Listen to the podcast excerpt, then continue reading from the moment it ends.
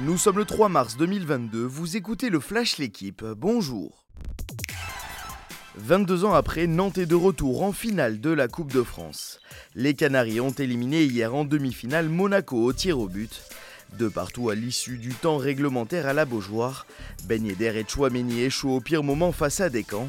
Les quatre tireurs nantais, eux, convertissent leur tentative. Le 8 mai prochain, les Nantais affronteront Nice en finale au Stade de France. La dernière équipe victorieuse de la Ligue des champions de football est à vendre. Roman Abramovich a confirmé hier la mise en vente de Chelsea qui en 2003. La décision du propriétaire russe est motivée par l'actuelle guerre en Ukraine. S'il ne veut pas se précipiter, l'oligarque estimerait le club londonien à 3,6 milliards d'euros.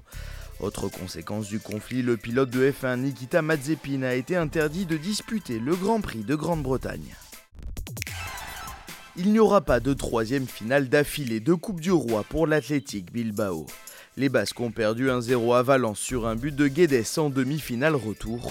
Ce soir, le Betis Séville, vainqueur à l'aller, tentera de valider son billet face au Rayo Vallecano.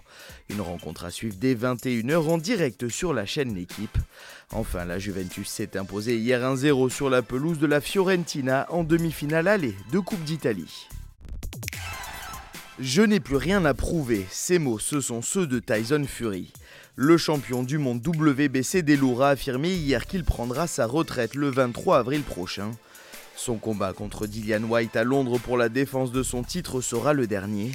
Le monde de la boxe rêvait d'un ultime combat de réunification des titres, mais à 33 ans, le Gypsy King tirera sa révérence à Wembley. Merci d'avoir suivi le Flash l'équipe. Bonne journée.